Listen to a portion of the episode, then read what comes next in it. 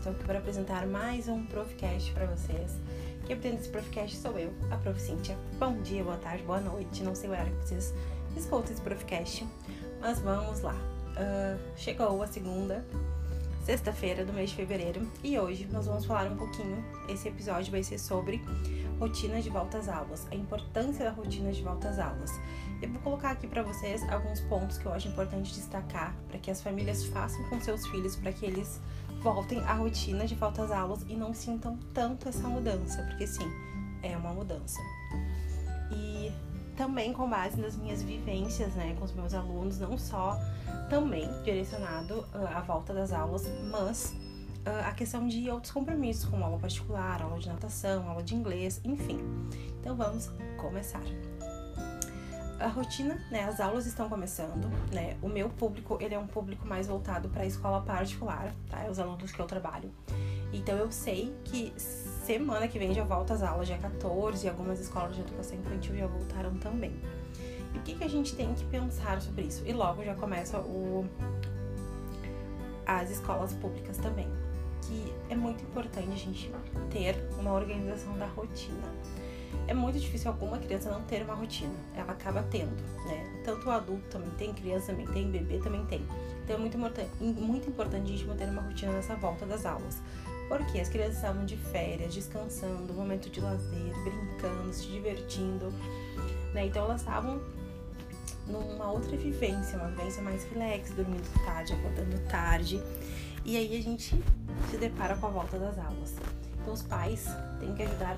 Eu, eu vejo os pais como realmente os que mais vão acrescentar e ajudar nesse momento de voltar à rotina das aulas. E aí vou colocar, destacar alguns pontos aqui para vocês, tá? O primeiro deles é uh, comece a adaptação de mudanças antes.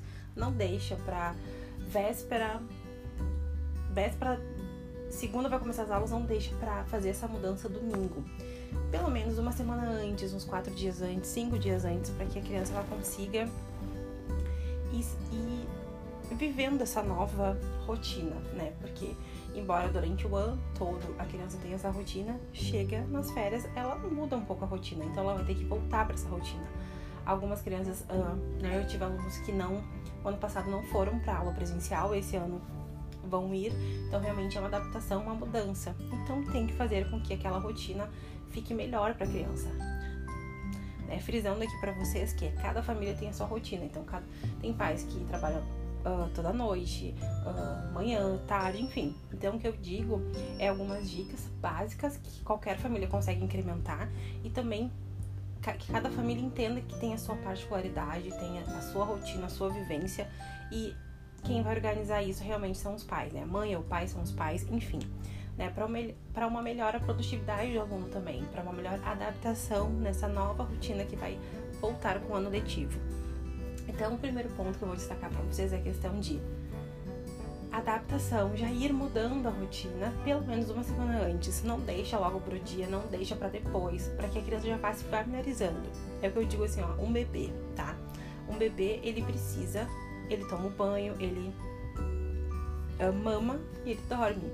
Então cada, cada bebê tem uma rotina, tem uns que tomam banho pela manhã, tem uns que tomam banho pela noite, né, para ir pro soninho mais tranquilo, enfim, então cada, cada mãe sabe qual a melhor rotina para aquela criança. E isso se encaixa também nos alunos, né, da educação infantil e ensino fundamental que vão voltar para a escola. Então o primeiro passo é primeiro passo, não vou falar passo, a primeira sugestão é tente uh, já antecipar essa rotina, não deixar pro pro primeiro dia de aula, e sim fazer, acredito que uma semana, o quanto antes conseguir fazer, melhor, para que a criança entenda que agora ela tem horário, ela não vai ficar olhando televisão, jogando videogame até meia-noite, né? Aí cabe à família decidir qual é a melhor rotina. Outro ponto também é regularizar o sono. Porque nas férias a gente sabe que as crianças dormem até mais tarde, uh, dormem tarde também, às vezes brincando, jogando. Tem Natal, Ano Novo, que é uma data que as crianças, né, poucas dormem antes, a maioria quer Papai Noel, quer, quer os presentes, quer todas as funções que, que englobam o Natal. E aí as crianças acabam dormindo mais tarde. Então é uma rotina diferente. É férias, vão viajar, vão pra praia. Então às vezes dormem tarde, acordam muito cedo, ficam cansados. Às vezes dormem tarde, acordam tarde, enfim. Então é muito difícil, assim, pelo menos nas vivências que eu tenho com os meus alunos, a, a maioria dorme cedo nas férias. É bem difícil, tá? Então é o que a gente tem que também ir ajudando essa criança e a regularizar o sono também, pelo menos uma semana antes daquela volta às aulas, né? Para que não se sinta tão cansado, né? Eu, particularmente as minhas vivências, eu já dei aula para alunos que estavam dormindo e eu cheguei, eles acordaram, nem lavaram o rosto e foram para aula, tá? A maioria dos meus alunos não rende, não, não, o nosso trabalho não se torna produtivo, né? E claro que eu converso com os pais para que a gente tente melhorar isso, para que eles já estejam me esperando, porque faz toda a diferença. Outro ponto, uh, tem pouquíssimos alunos, um ou dois alunos que aconteceram isso foram super produtivos. Então, assim, no meu trabalho eu levo um X de, um X de atividades de folhas que eu trabalho né, durante uma hora. Então, por exemplo, teve alunos que eu consegui trabalhar só duas folhas, duas atividades em uma hora. É pouco, o rendimento é baixo devido, né, que eles estavam recém se acordando, se situando, tinham que tomar café, né? Então, assim, tava com fome e são vários fatores que englobam isso. E tem crianças que não, que elas são, já estão mais acordadas e produzem normalmente, tá? Como qualquer outro dia que tenha acordado antes e se organizado. Então, olha a diferença, né? A rotina e a rotina e a vivência é diferente para cada para cada criança, né? Cada criança tem uma adaptação, tem o seu tempo, então né? Achei importante frisar aqui para vocês isso, né? da gente prestar atenção que realmente faz a diferença, tá? Outro ponto que eu vou trazer para vocês é ajudem os filhos a organizar os materiais escolares. Né? Nem sempre os pais gostam de levar as crianças para comprar os materiais, porque às vezes eles querem tudo. É muito difícil uma criança não gostar de papelaria, né? Porque é colorido, chama atenção. Ama-se, ah, os pais compraram junto, em casa, organize material junto com seus filhos. É um momento de compartilhar, é um momento de irem conversando sobre a escola, sobre o ano letivo, sobre as novidades que vão vir, porque sim, cada ano é uma novidade. Né? Depois eu vou falar um pouquinho mais assim de alguns alunos da educação infantil que vão para o primeiro ano, que realmente tem que ter um olhar mais atento, porque é uma mudança bem diferente. Mas também a cada ano, segundo ano, terceiro ano, quarto ano, o nível de dificuldade vai aumentando, então as coisas vão ficando diferentes tem muita coisa parecida, mas muitas coisas diferentes. Então é mais responsabilidade, né? E é a maturidade de cada ano escolar também da vivência dos alunos. Então pega aquele tempinho para ajudar o teu filho a organizar material, colocar a tag com o nome dele, se necessário, irem conversando, é um momento realmente de interação com os pais. É muito importante isso também, aquele momentinho com seu filho. Eu acredito que todos gostem muito desse momento. E outra sugestão que eu vou dar aqui também é referente ter um espaço para estudar. Sim, por quê? Seja educação infantil, seja ensino fundamental, claro, educação infantil não tem prova, enfim, mas daqui a pouco tem que ajudar em algum trabalhinho.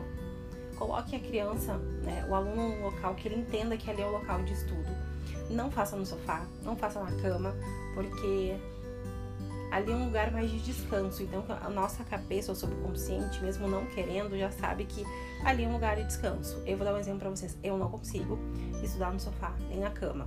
Então, eu tenho o meu espaço aqui na minha casa, que é onde eu estudo e é onde eu trabalho. Porque eu preciso ter essa organização, eu preciso saber que ali é esse lugar. Então, às vezes eu não gosto nem de sentar de pijama ali. Eu gosto de botar uma roupa e entender que aquele é um momento do meu dia que eu preciso de concentração né? Às vezes eu faço trabalho em home office, então eu vou lá, eu tomo banho, me organizo, sento ali e trabalho. Que aliás, hoje, tô gravando hoje na sexta-feira e vou soltar hoje para vocês também esse Profcast. E assim, agora eu vou ali, tô gravando para vocês, vou ali, vou tomar um banho, botar uma roupa, me sentar na frente do computador e fazer. E trabalhar, vou tirar algumas horas para trabalhar e umas horas para fazer umas atividades da faculdade. Então, assim, eu preciso ter essa organização de não, vou acordar, vou tomar banho, vou me sentar e botar uma roupa, não ficar de pijama, enfim, isso tudo muda pra mim. Então é uma rotina que eu gosto e como eu sou adulta, eu já coloco a minha rotina. Tem gente que não, tem gente que trabalharia de pijama tranquilamente, enfim, então tudo depende, né? Mas como ainda são crianças, eu indico ter um local, um local mais certo de trabalho, de estudos. Ah, eu mesmo, quando chego na casa das crianças, que eu vou a domicílio, a maioria tem o seu cantinho, seja no seu quarto, mas a gente faz em cadeira, em mesa, seja na sala, é cadeira e mesa. Eu nunca indico sofá, nunca indico sentar na cama, porque acaba tendo. acaba tendo uma outra, sabe, uma outra visão. Vou dar um exemplo para vocês. A gente ia fazer um jogo, eu e minha aluna, só que a gente precisava de um espaço maior e ela só tinha esse espaço na cama. Então, ela sentou na cama, deu dois minutos, ela já estava deitada na cama, jogando deitada. Então, a cama faz com que a gente queira se deitar, se esparramar. Por isso que eu digo, é sempre melhor ter um cantinho para que o aluno uh, tenha aquele espaço com as coisas dele, o material deles, para que eles entendam que é ali que eles vão estudar. Então, uma outra dica que eu deixo para vocês. Outro ponto, uh, vou focar mais uh, no nicho que eu trabalho. Eu trabalho bastante com educação infantil, ensino fundamental, primeiro, segundo ano.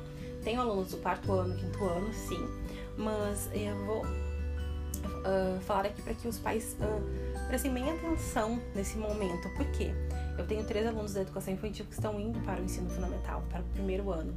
Então é uma outra vivência. Né? Eu tenho uma aluna que já estuda numa escola de grande porte, vai continuar, e eu tenho outro, uma outra aluna que era de uma escola menor, bem de educação infantil mesmo, e tá indo para uma escola de grande porte.